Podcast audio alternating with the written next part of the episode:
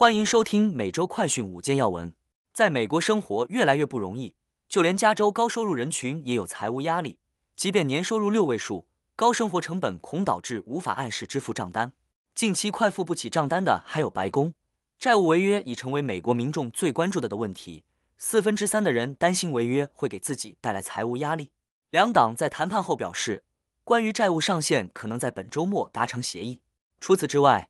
避免毒品合法化也在华盛顿两党的协议后达成初步妥协，以保留对毒品的刑事处罚。带您关心详细新闻内容。首先带您来关注的是，民调显示，四分之三美国人担心债务违约受伤害。根据路透社易普所十五日公布的民调显示，高达百分之七十六的美国民众表示，民主与共和两党必须达成协议，因为违约会给美国家庭带来额外的财务压力。仅约百分之二十九的人认为该问题被夸大。另外，数据显示，约百分之四十九的人认为国会需尽快且无条件提高举债上限，以避免违约。这与拜登的立场相互呼应。但是，有百分之五十一的美国人坚持，如果没有大幅削减支出，就不应该提高举债上限。然而，这部分是共和党所抱持的立场。美国财政部表示，除非国会提高举债上限，否则最快可能在六月一日无力支付国家账单。经济学家表示，若违约将扰乱全球金融市场。并使美国陷入衰退，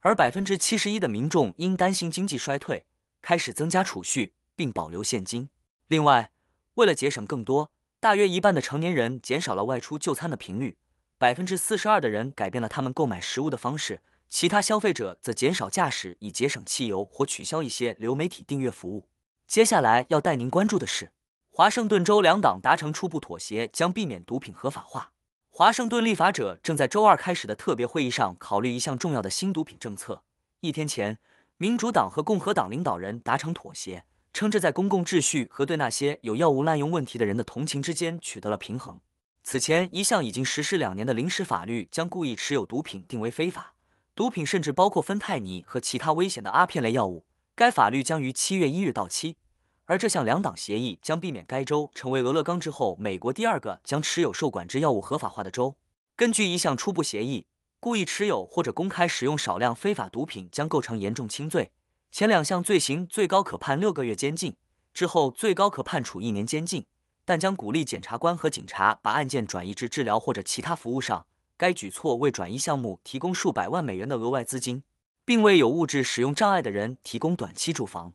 现在带您来关注的是，白宫表示将投资一百一十亿美元用于农村能源、可再生能源。周二，拜登政府宣布将提供近一百一十亿美元的拨款和贷款，以帮助农村能源和公用事业供应商为美国各地的社区提供可负担的清洁能源。农业部部长维尔萨克在新闻发布会上表示，这笔资金将为农村地区提供更可靠的电网，并有助于降低未来的能源成本。农村电力合作社。可再生能源公司和电力公司可以根据拜登总统八月份签署的降低通货膨胀法案，通过两个项目申请资金。白宫表示，这笔新资金是自罗斯福总统一九三六年签署农村电气化法案以来，联邦对农村电气化的最大单笔投资。维尔萨克还表示，这些投资还将应对气候变化，并显著减少危及儿童健康的空气和水污染。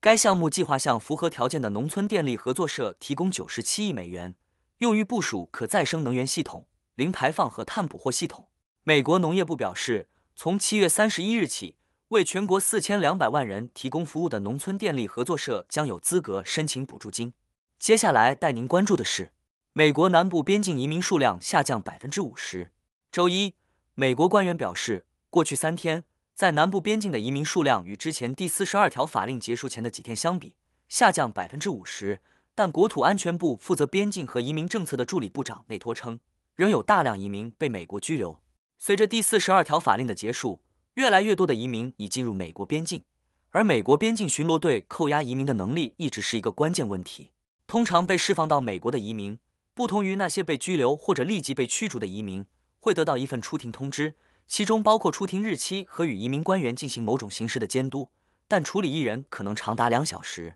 这可能会使边境巡逻队的拘留设施在超负荷时窒息。在一份相关的法庭文件中，边境巡逻队副局长胡达科表示，上周有超过二点七万移民在边境被拘留。如果不能在拘留设施超负荷时释放更多移民，到五月底，该数字将超过四点五万。最后带您关注的是，研究显示，即便在加州六位数年收入，每月恐仍拖欠账单。长期以来，六位数年收入一直是美国劳动阶级工作成就和财务稳定的象征。然而，近来通货膨胀导致生活成本飙升，目前即便是达年收入六位数的加州家庭，仍无法摆脱经济拮据的问题。